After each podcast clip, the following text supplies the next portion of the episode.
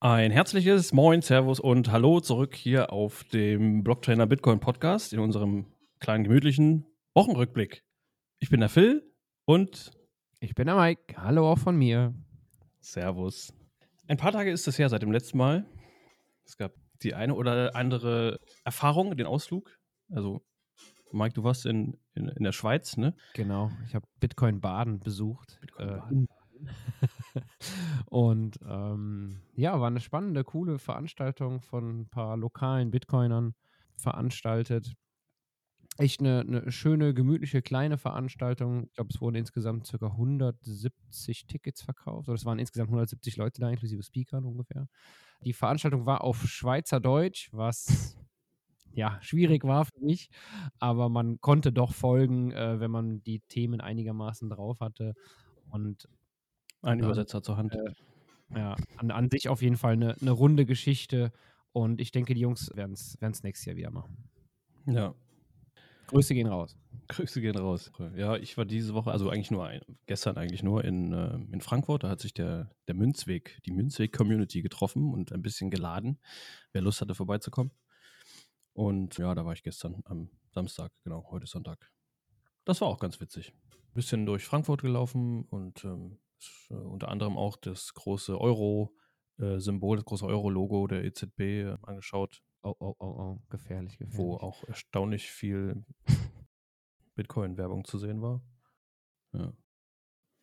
Also wie gesagt, die äh, Jungs und Mädels waren am Freitag, ich glaube ab Mittag, Nachmittag schon da, so ganz genau weiß ich es gerade gar nicht.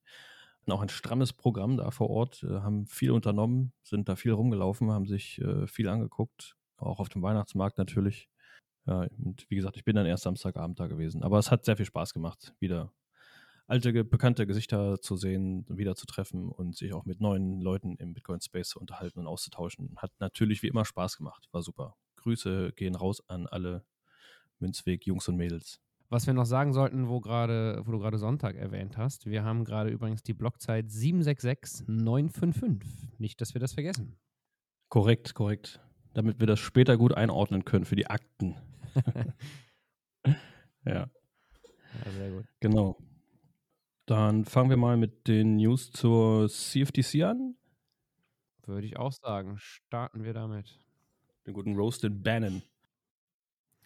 Okay, dann starten wir mit der ersten News. Und zwar CFTC-Vorsitzender ändert seine Meinung.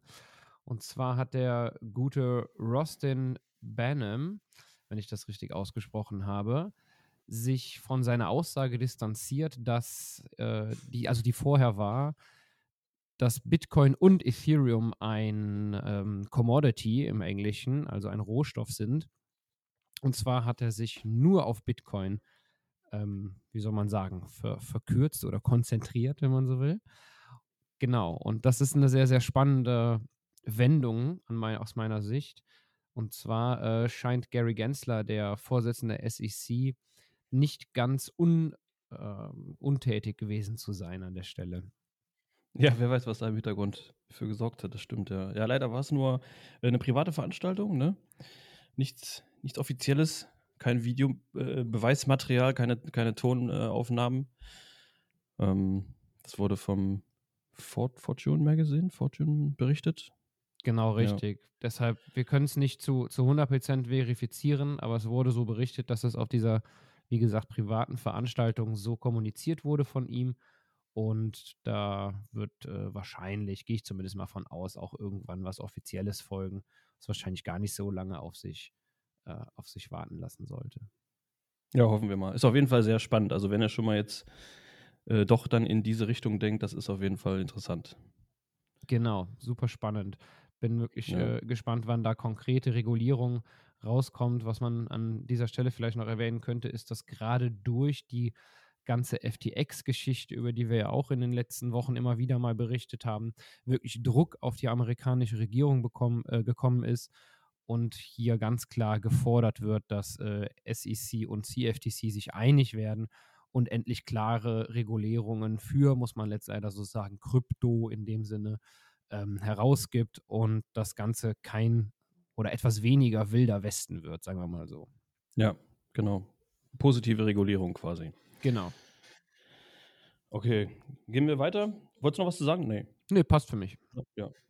Also eine der größten Kryptobörsen, äh, Kraken, Kraken, ähm, die meisten werden es wahrscheinlich kennen, haben jetzt auch, also der Bärenmarkt hat sich auch da etwas äh, bemerkbar gemacht und äh, sie müssen, oder demnächst, sie haben es angekündigt, dass sie 1100 Mitarbeiter entlassen müssen, oder vielleicht haben sie es auch schon gemacht, ich weiß gar nicht genau das Datum ähm, auch aufgrund der ganzen Geschehnisse momentan und wie gesagt auch so ein bisschen natürlich dem Bärenmarkt geschuldet.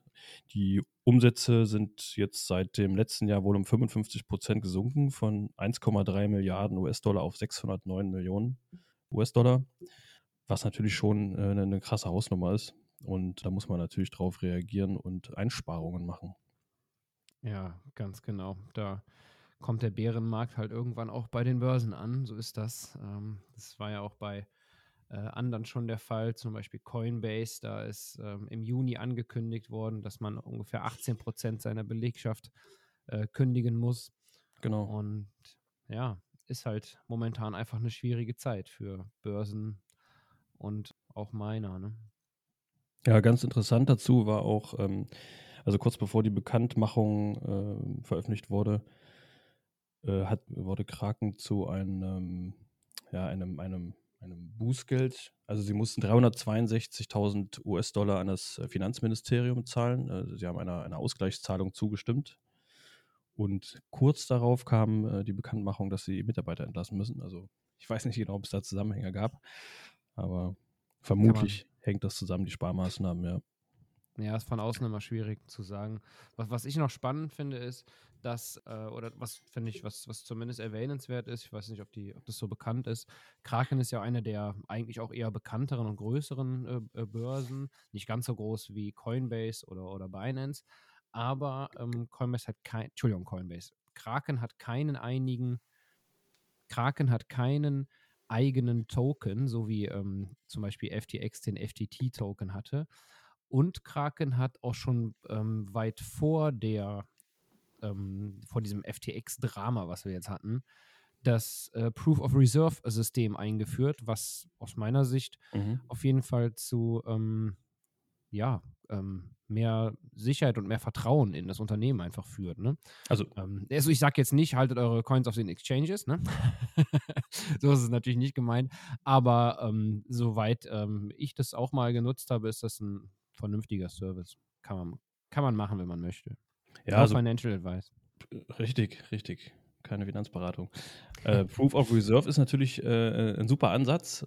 Das ist halt immer die Frage, wie man das dann, ob das tat wirklich, tatsächlich auch wirklich ja, so ausgeführt wird, wie es eigentlich gedacht ist. Also, und natürlich gibt es auch da Möglichkeiten, ähm, Sachen vorzugeben, äh, die eventuell in der Realität nicht so sind. Also der Ansatz ist gut, die Richtung ist gut. Ähm, wir werden sehen, ob das dann in Zukunft auch so umgesetzt wird, dass es tatsächlich nachweisbar ist, ähm, ob die Börse, was die Börse hat und wie viel.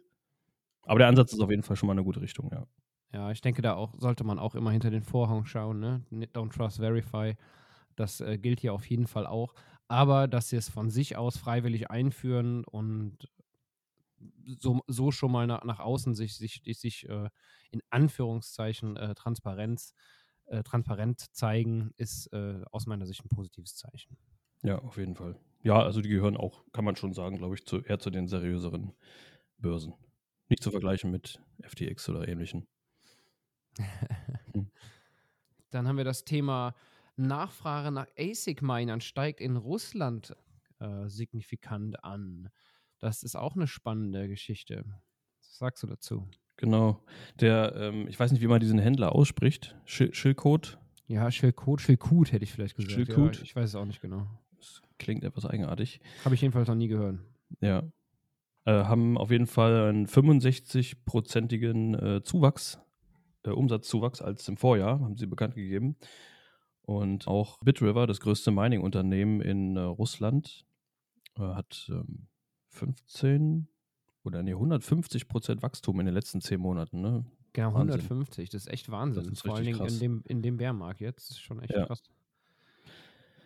Ja, dazu muss man, äh, sollte man natürlich auch wissen, äh, Russland, also ganz generell gesagt, 80 ähm, Prozent der Kosten, die, die äh, diese Art Mining-Unternehmen haben, bestehen aus Stromkosten.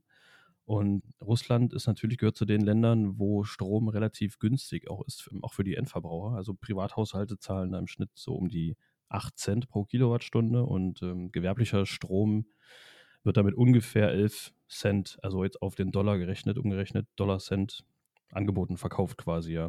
Die liegen somit irgendwie ungefähr 20 Prozent unter dem weltweiten Durchschnitt, was äh, Stromkosten für eine Kilowattstunde betrifft. Ja, absolut. Genau. Was man vielleicht noch hinzufügen kann, ist, dass ähm, Russland, ich würde mal sagen, international betrachtet, bin da natürlich auch kein Experte, aber es ist so, so meine Einschätzung.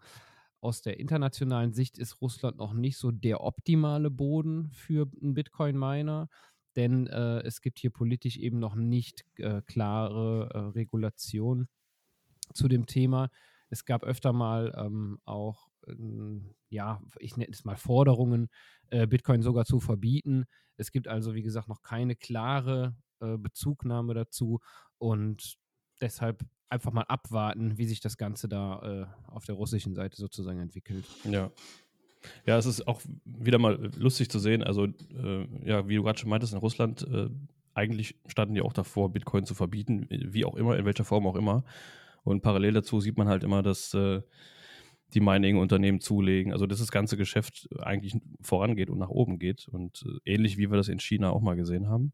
Äh, ne? ja. Wurde auch schon mehrfach versucht, Bitcoin äh, zu verbieten auf verschiedene Art und Weisen. Und trotz alledem geht es immer weiter voran äh, in, in, in, China. Daran sieht man mal, wie gut sich sowas, in Anführungsstrichen gut, sich sowas durchsetzen lässt. Gerade in Ländern wie China und Russland. Also, äh, ja. Ja. Das bleibt auf jeden Fall ein spannendes Thema. Mal schauen, äh, wie sich das Ganze weiterentwickelt. Genau. Ja, wo wir schon beim Thema Mining sind, und zwar ähm, kommen wir von mir aus zum nächsten Thema. Die Mining-Schwierigkeit des Bitcoin-Netzwerks ist ähm, um 7% nach unten angepasst worden, was die größte Anpassung ist seit dem Mining-Verbot in China, von dem wir gerade gesprochen haben. Ja, das ist in der Tat, ja. Die Difficulty, ja. 7%, 7,2 oder irgendwas, ja. Genau. Genau, China war äh, Juli äh, Mitte Juni, Juli 21, ne? War das? Ja. ja, genau. Knapp anderthalb Jahre her, ja. Ja, ähm, also wenn die, wenn die Schwierigkeit sinkt, heißt das im Endeffekt, äh, dass es ähm, den Minern leichter gemacht wird, äh, einen neuen Block zu finden. Also aufgrund der Tatsache, dass weniger Rechenleistung dem Netzwerk zur Verfügung steht. Und ähm, ja, es ist im Endeffekt ein ganz, ein ganz normaler äh, Vorgang. Das ist halt nur etwas höher jetzt als sonst was halt sehr wahrscheinlich damit zusammenhängt, dass einige Miner äh, ihre Geräte verkaufen müssen ähm, aufgrund des Bärenmarktes, weil das nicht sehr profitabel momentan ist zum Minen für einige Unternehmen. Das kann man nicht so pauschalisieren und, und das ist halt der Grund, dass äh, Hashrate wegfällt. Das stimmt. Das, wir hatten von äh, Iris Energy äh, berichtet vor, ich glaube, drei, drei, vier Wochen oder so. Ähm, die mussten sogar Mining-Geräte verkaufen, weil die als Kredite oder als ähm, äh, Deckung für die Kredite hinterlegt waren und weil die die Kredite nicht entsprechend bedienen konnten, mussten sie sogar Geräte verkaufen. Das könnte einer der Gründe sein. Das ist natürlich reine Spekulation. Das kann man nie genau sagen, warum die Hashrate jetzt fällt. Am vergangenen Mittwoch jetzt, glaube ich, war ähm, da die Difficulty-Anpassung. Äh, die findet ja mal alle 2016 Blöcke statt, das wisst ihr. ähm, Genau, so circa alle zwei Wochen. Äh, alle zehn Minuten ein Blog, das wisst ihr auch. Jetzt gehen wir nochmal das Ganze einmal eins durch. Genau, einmal das Ganze einmal eins durch. Genau. Und zwar, ja, scheint momentan so zu sein, dass da mehrere abschalten müssen. Äh, also mehrere Miner abschalten müssen und dadurch, ähm, ja, kommt halt dieser ganze Rattenschwanz zustande, ne? Fallende Hashrate und dann entsprechende ähm, Difficulty-Anpassung. Gehen wir weiter nach äh, Afrika. Ja. Am äh, 5. bis 7. Dezember gab es die erste Bitcoin-Konferenz in Afrika tatsächlich. Es geht voran in Afrika, kann man da nur sagen. Ja, super cool. Vor allen Dingen echt großes äh, Star-Aufgebot, wenn man so will. Aus ja, aus die, haben direkt, die haben direkt gut vorgelegt schon mal. Ja. Im, Im Kempinski war das, in Accra, in der Hauptstadt von Ghana. Definitiv. Um die 800 Teilnehmer sollten es gewesen sein. Ich weiß gar nicht im Endeffekt, aber ich denke mal, das kam auch hin. Hier Shoutout an die Jungs äh, von Bitcoin Baden. Nächstes Jahr wollen wir auch so ein Line-Up sehen. ja, genau. Und auch ja, Jack Dorsey, Jack, äh, Jack Mellers, alle Jacks quasi aus dem Bitcoin Space. Genau. Alle wichtigen Jacks. Alex Glatzy war da, Anita Posch, ja. Genau. Von den bekannteren Namen. Ja, Afrika, also das, das Krasse bei Afrika immer wieder zu erwähnen, 57 Prozent der Bevölkerung in Afrika hat keinen Zugang zum Geldsystem. Umso wichtiger sind Konferenzen wie diese. Also das ist, das ist schon eine tolle Entwicklung auf jeden Fall. Genau, kann man auch in manchen Ländern sogar wie, wie Äthiopien äh, sind sogar über 70 Prozent. Das heißt, es ist definitiv vergleichbar mit El Salvador an dieser Stelle. Da hatten wir auch vor knapp anderthalb, ja. zwei, anderthalb, anderthalb Jahren. Ne? So, ich glaube, September 21 ist es gesetzlich eingeführt worden, aber so seit anderthalb Jahren ist es in, in der Diskussion. Ne? Ja, Und ähm, ja. Genau, auch 70 Prozent der Bevölkerung kein äh, Bankkonto. Das scheint hier ähnlich zu sein. Und ähm, genau, auf den ganzen Kontinent bezogen sind es äh, nur äh, knapp 57 Prozent der Afrikaner, die ein Bankkonto besitzen. Also man muss sich ganz klar machen, finde ich, manchmal, äh, wie unfassbar privilegiert wir hier leben. Ja. Also für uns ist es selbstverständlich, eine, eine Bankkarte dabei zu haben. Für uns ist es selbstverständlich generell auch, äh, ja, natürlich hat man ein Konto, äh, wo soll sonst der Lohn hingehen, ne? Aber genau. es ist halt nicht so normal in anderen Ländern. Also ja. 57 Prozent über die Hälfte, das ist wirklich, also das ist schon ziemlich krass. Im Vergleich dazu ähm, Nigeria, um auf dem gleichen Kontinent mal zu bleiben. Äh, in Nigeria wurde jetzt die Bargeldauszahlung begrenzt. Hast ja. du das gelesen? Ja, ja. Fand ich auch sehr, also fast schon ein bisschen erschreckend irgendwie die News. Man, man hat direkt immer so vor Augen, äh, ja, eine Vorahnung für, für andere Szenarien, für andere Länder, für andere Zentralbanken. Also ähm, auch krass. Also ich meine, immerhin, wenn man überlegt, wie gesagt, das, das Geldsystem äh, auf so wenig Le Leute zugreifen können in Afrika, aber trotzdem äh, werden dort auch CBDCs vorange, wie sagt man?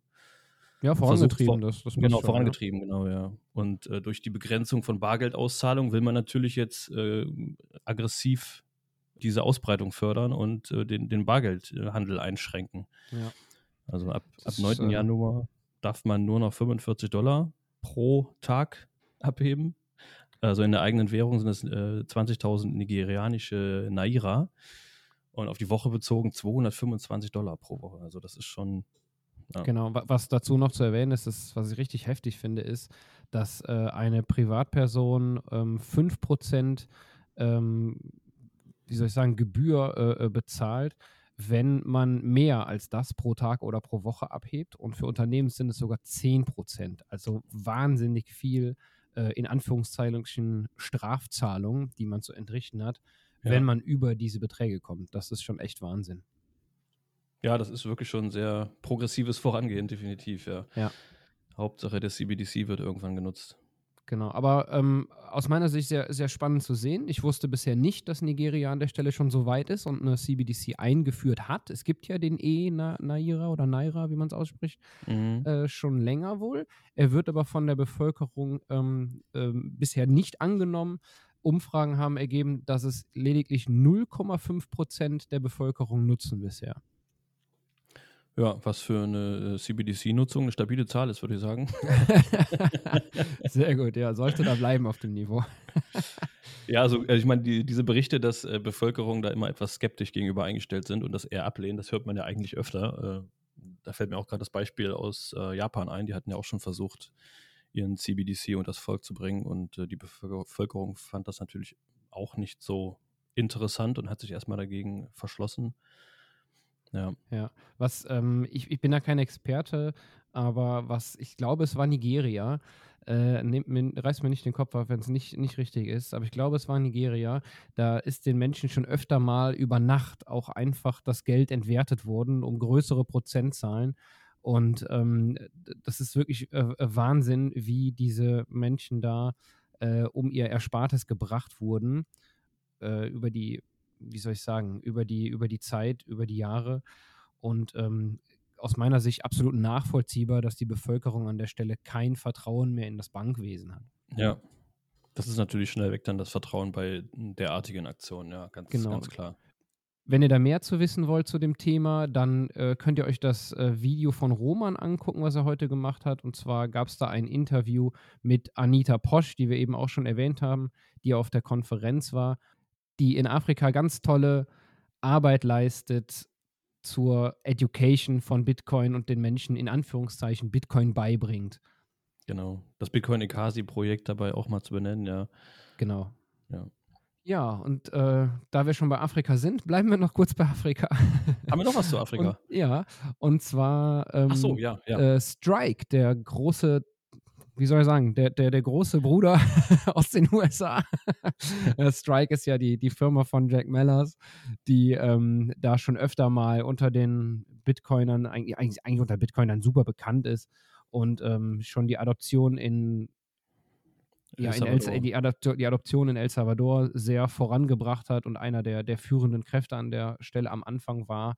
Ja. Und ähm, genau, Strike geht jetzt eben auch nach Afrika oder expandiert nach Afrika. Das hat Jack Mellers, der, der CEO von Strike, jetzt auf der Konferenz, äh, von der wir eben gesprochen haben, sozusagen bekannt gegeben.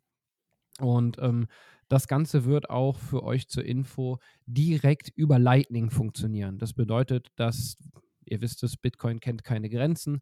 Menschen zum Beispiel aus den USA direkt Bitcoin oder auch äh, US-Dollar über Lightning zu den Menschen nach Afrika schicken können, was bisher so nur über Umwege oder tatsächlich sehr, sehr schwierig und mit äh, extrem hohen Gebühren verbunden war.